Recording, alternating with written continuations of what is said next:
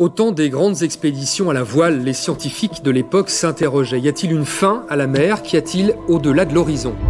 Tu viens d'une autre planète, c'est ça? Toute proportion gardée, c'est la même question qui hante aujourd'hui les scientifiques de la NASA. Trois petits arcs rouges difficiles à identifier, mais qui sont en fait trois reflets d'une seule et même galaxie, la plus lointaine jamais observée.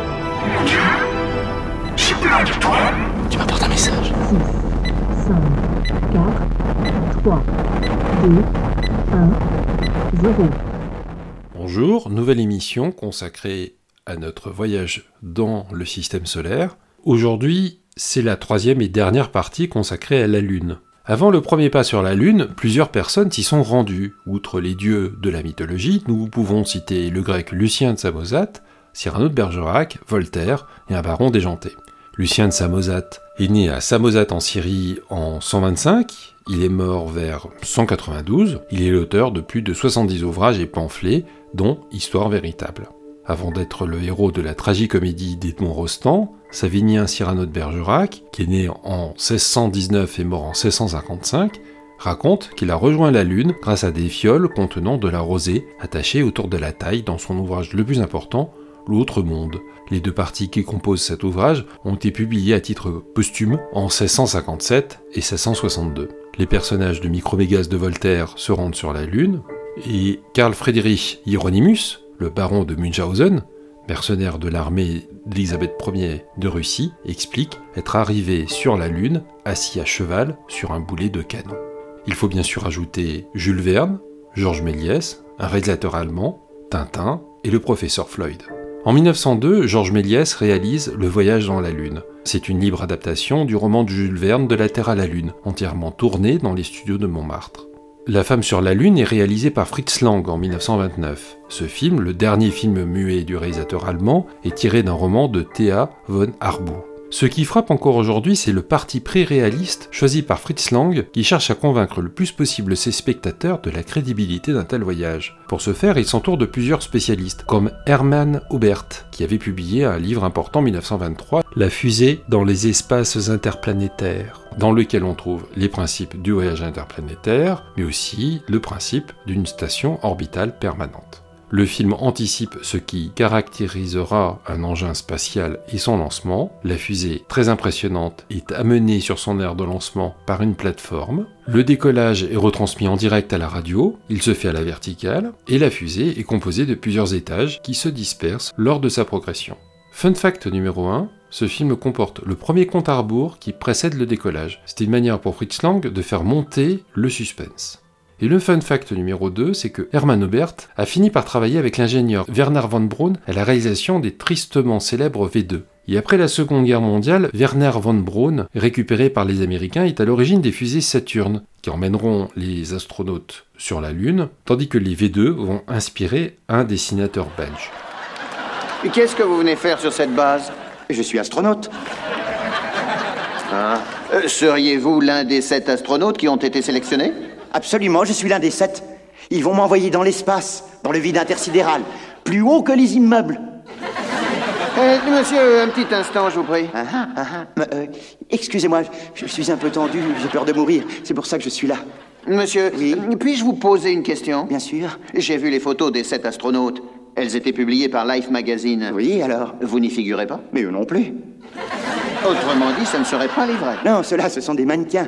Comment voudriez-vous qu'on vous prenne en photo? Nous sommes des singes. Comment ça, vous êtes des singes? Attendez, je vais vous expliquer quelque chose. Ce sont cet homme séduisant. Si on a pris ces mecs-là pour les photos, c'est parce qu'on avait honte de montrer aux Russes des astronautes aussi laids. C'est vrai que vous n'êtes pas un Apollon. Non, je suis un singe. Monsieur, je suis quand même étonné que vous fassiez partie des hommes qui vont partir pour la première fois dans l'espace. Votre équipement laisse à désirer. Comment ça? J'ai les gants et tout le tralala. Bien avant les emblématiques vaisseaux de Star Trek de 2001 ou de la Guerre des Étoiles, il y a une certaine fusée à damier rouge et blanc. Les 16e et 17e albums des aventures de Tintin sont publiés respectivement en 1953 et 1954. Pour objectif Lune et On a marché sur la Lune, Hergé souhaite le plus grand réalisme possible. Et comme à son habitude, cet avide lecteur du journal géographique Reporter, intéressé par les sciences et l'astronautique, se documente énormément. Cette exactitude scientifique conduit Hergé à faire appel à Bernard Heuvelmans, l'auteur de L'homme parmi les étoiles, et au professeur franco-russe Alexandre Ananov, auteur en 1950 de l'astronautique. Il est vrai que sur sa rampe de lancement, la fusée XFLR6 trahit son évidente parenté avec la V2 allemande. La propulsion nucléaire, imaginée par le professeur Tournesol, rappelle les recherches de deux physiciens, Theodore Taylor et Freeman Dyson. À l'intérieur de la fusée, les couchettes ergonomiques aident le corps à encaisser la pression au décollage et préfigurent les sièges des missions Apollo. Hergé imagine sans se tromper les conséquences de la pesanteur en vol, les corps flottent, le whisky du capitaine Haddock devient sphérique. Sur la Lune, Hergé voit juste. Les sauts de gazelle des frères Dupont anticipent la démarche caractéristique des vrais astronautes.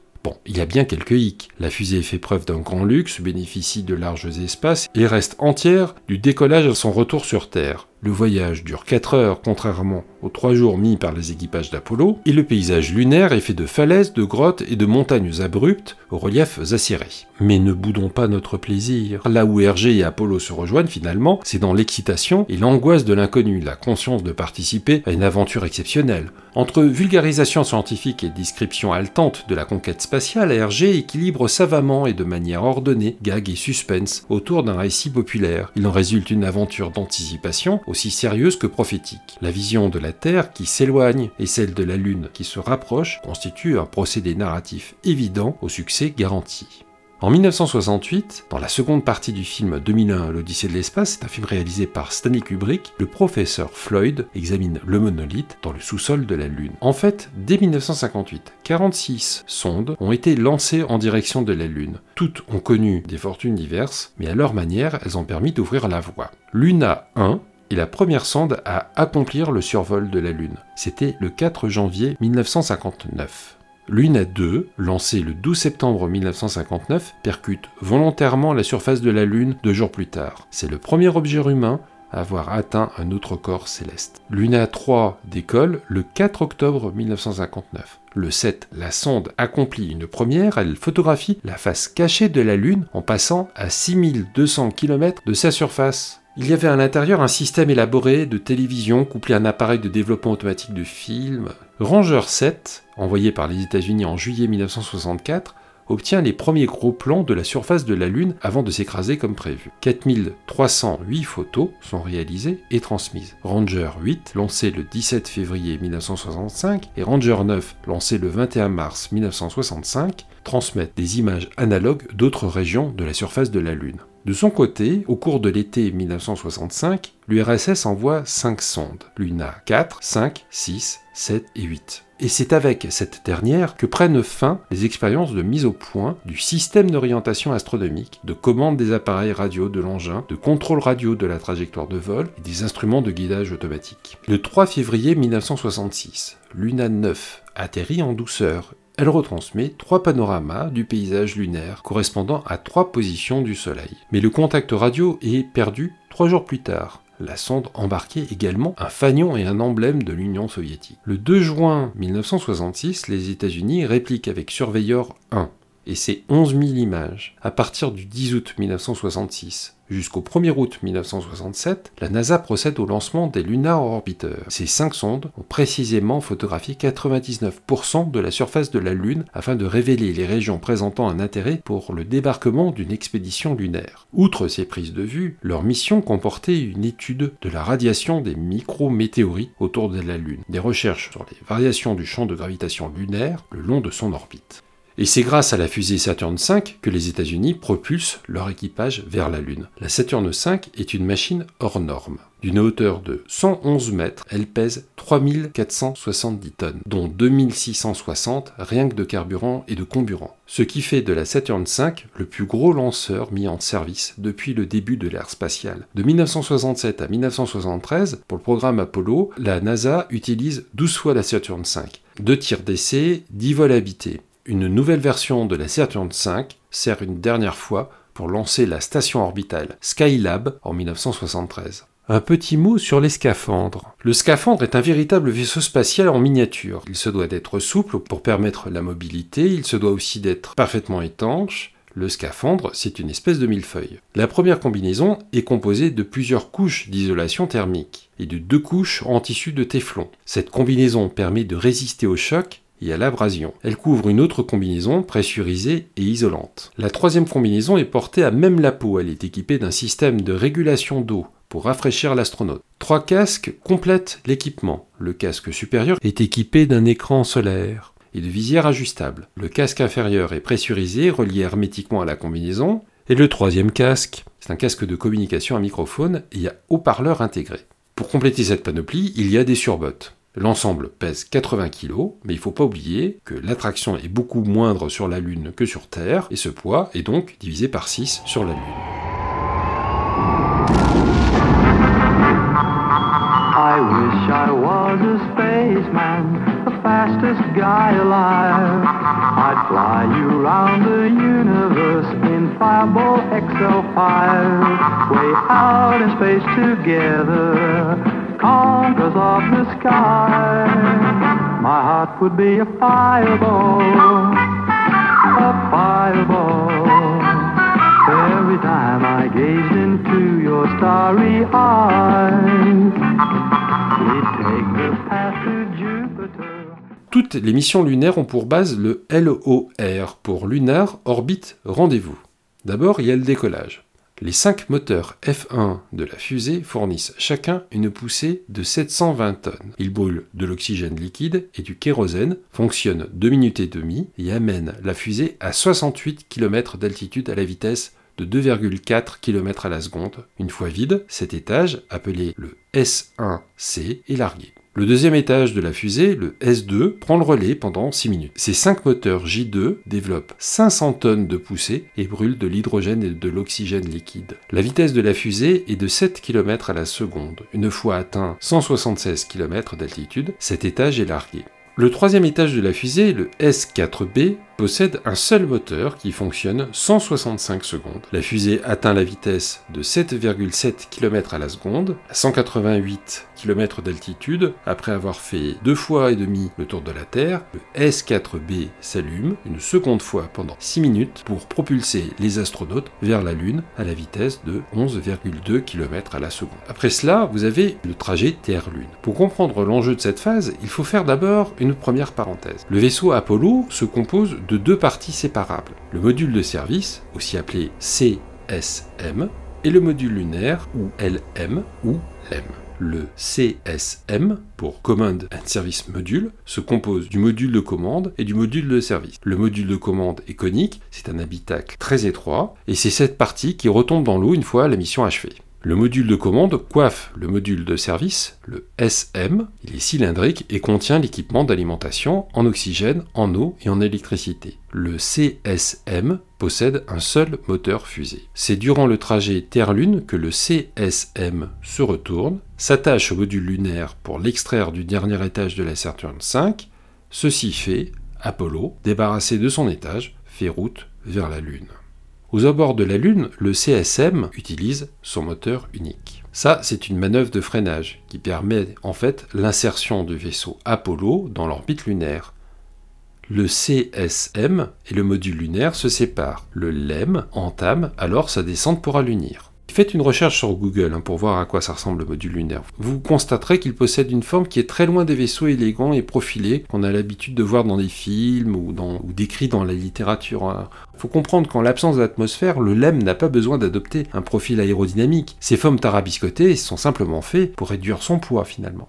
Sur la Lune, le LEM devient l'habitacle de vie de deux astronomes. Le troisième, lui, reste à bord du CSM pour le piloter, faire des photos autour de la Lune, des expériences et repérer de futurs sites d'atterrissage. Le LEM se divise lui-même en deux parties. Il y a l'étage supérieur qui abrite le poste de pilotage du LEM. Cet étage est équipé de son propre moteur. C'est cet étage qui rejoint le CSM pour le voyage de retour. L'étage inférieur, lui, comporte les pieds, les réservoirs et le moteur d'alunissage. Cet étage abrite des outils, des équipements pour l'exploration lunaire, et à partir d'Apollo 15, il embarque un véhicule à roues plié, le LRV pour Lunar Roving Vehicle, surnommé la Jeep lunaire. Ce véhicule, pour la petite histoire, était doté de quatre roues motrices mues par un moteur électrique, fonctionnant sur batterie, et un joystick permettait de piloter l'engin.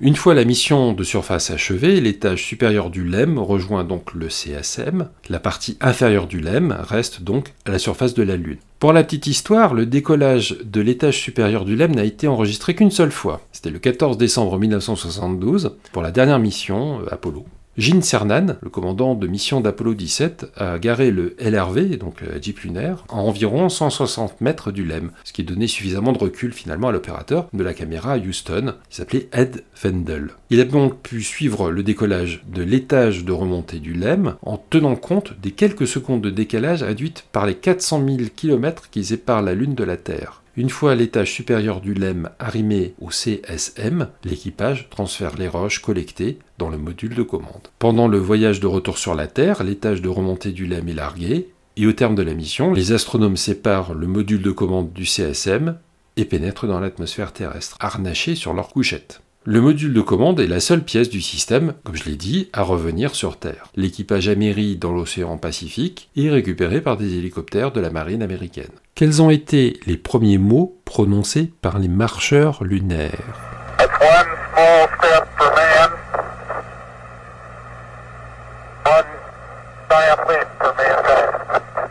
Vous aurez reconnu là les paroles de Neil Armstrong, le premier homme sur la Lune. Ce sont des phrases, peut-être la phrase la plus célèbre de l'histoire.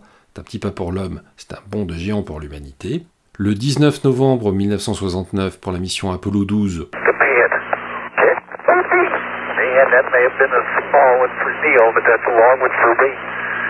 c'est la voix de Pete Conrad qu'on entend, c'est le troisième homme sur la Lune. La traduction donne Youpi, c'en était peut-être un pour Neil, mais c'en était un long pour moi. Pete Conrad fait allusion évidemment au célèbre petit pas de Neil Armstrong, tandis que Alan Bean, le quatrième homme sur la Lune, dit du module lunaire le LEM, c'est beau de l'extérieur. Le 5 février 1971, c'est la mission Apollo 14.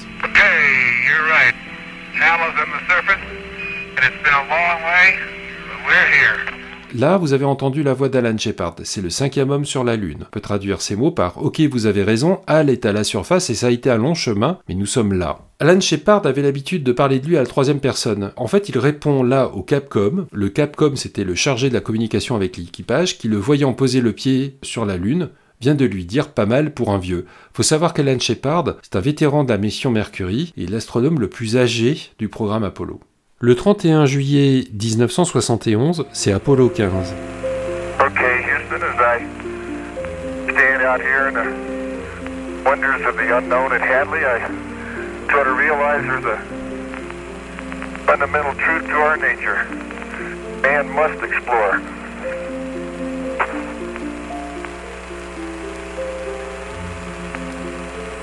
And this is exploration at, its greatest. La voix que vous avez entendue est celle de David Scott, le septième homme à avoir marché sur la Lune. Si l'on traduit cette longue citation, on a alors que je suis ici au sein des merveilles de l'inconnu de Hadley, je réalise en quelque sorte qu'il existe une vérité fondamentale quant à notre nature. L'homme doit explorer, et ceci est l'exploration à son plus haut niveau. Alors, il faut savoir que le huitième homme sur la Lune, c'est James Irvine, qui a dit C'est splendide ici, ça me rappelle Sun Valley. Et Sun Valley, en fait, c'est une station de ski de l'Idaho. Le 21 avril 1972, c'est Apollo 16.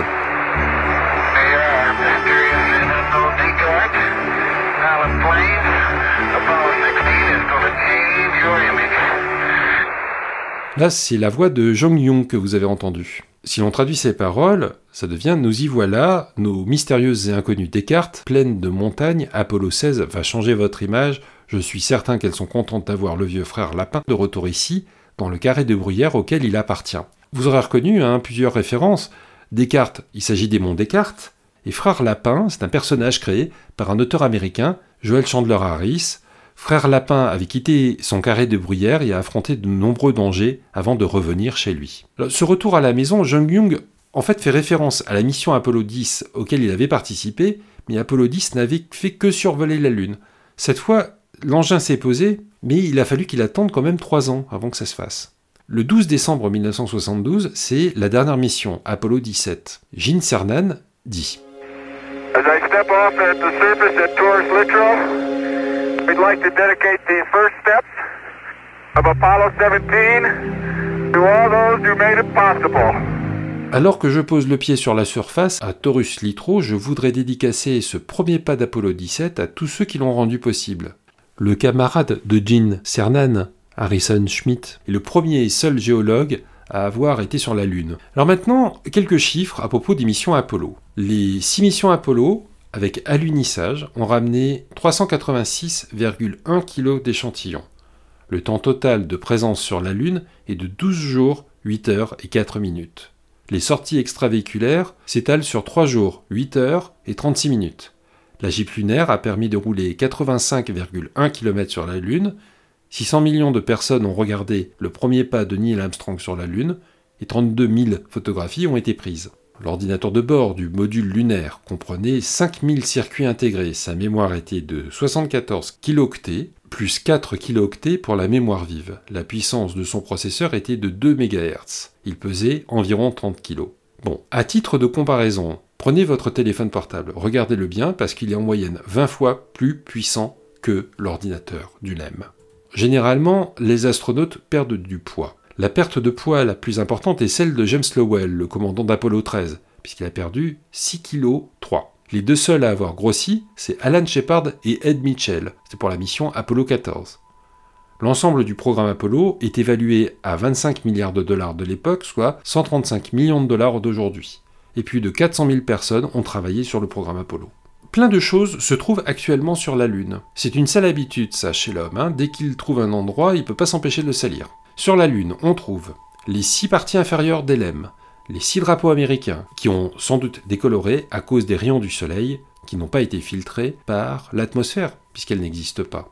Il y a aussi une photo de la famille de Charles Duke, que ce dernier a posée lors de la mission Apollo 16, une plume et un marteau, lâchés simultanément et arrivés au sol en même temps pour prouver que Galilée avait raison, c'était pour la mission Apollo 15, une balle de golf, jouée par Alan Shepard, c'était pour la mission Apollo 14, les jeeps lunaires, laissés par les missions Apollo 15, 16 et 17, une statuette conçue par un artiste belge, accompagnée d'une liste destinée à rendre hommage aux astronautes ou aux candidats au vol décédés. C'était pour la mission Apollo 15. Il y a aussi des sacs d'urine, de caca et de vomi.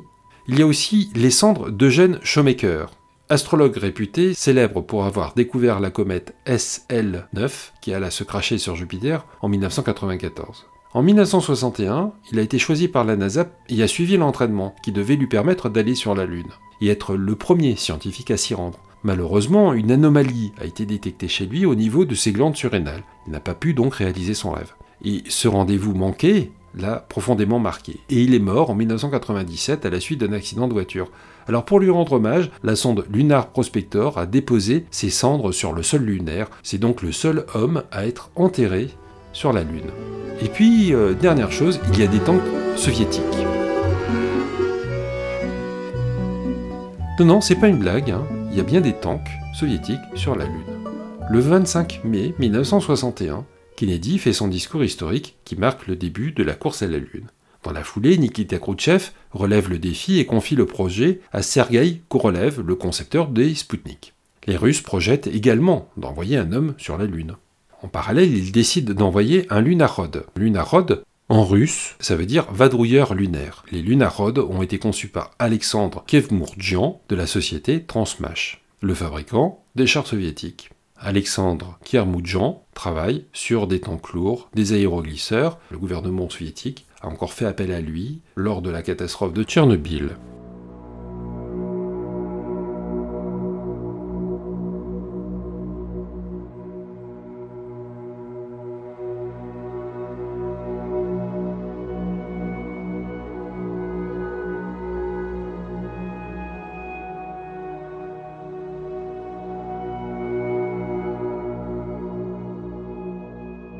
Pourquoi ce regain d'intérêt pour la Lune? Les missions Apollo n'ont couvert qu'une toute petite partie de la Lune, uniquement la surface visible. Beaucoup de régions intéressantes du point de vue géologique restent encore à explorer. Certes, Apollo nous a permis d'en apprendre plus sur l'origine de notre satellite, sa formation, ses activités, mais il reste de nombreux trésors cachés. La Lune serait riche en uranium, en potassium, calcium, titane, silicium, aluminium, fer et hydrogène. L'hélium 3, présent en abondance dans le régolithe à la surface de la Lune, et dont l'épaisseur varie entre 3 et 20 mètres, est considéré comme une source d'énergie inépuisable. En fait, la question du retour sur la Lune est certes une affaire de budget, mais elle est surtout une affaire de mandat politique. Aux États-Unis, tout le monde ne partage pas l'idée de retourner sur la Lune. Par exemple, en 2004, le projet Constellation, annoncé par George W. Bush, a été annulé par Barack Obama un an après, alors que les choses avaient plutôt bien avancé. Aujourd'hui, la NASA travaille sur le projet Artemis.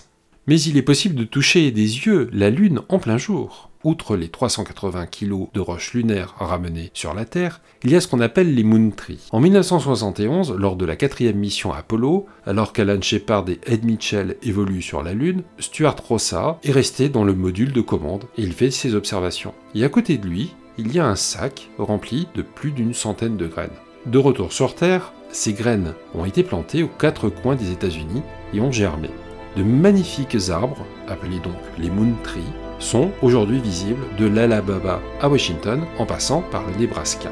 La prochaine émission, eh bien, nous reprendrons notre périple dans le système solaire et nous allons nous rendre sur Mars. D'ici là, portez-vous bien, soyez prudents sur les routes et surtout protégez-vous. 5, 4, 3, 2, 1. Je quitte cette galaxie pour une autre moins compliquée.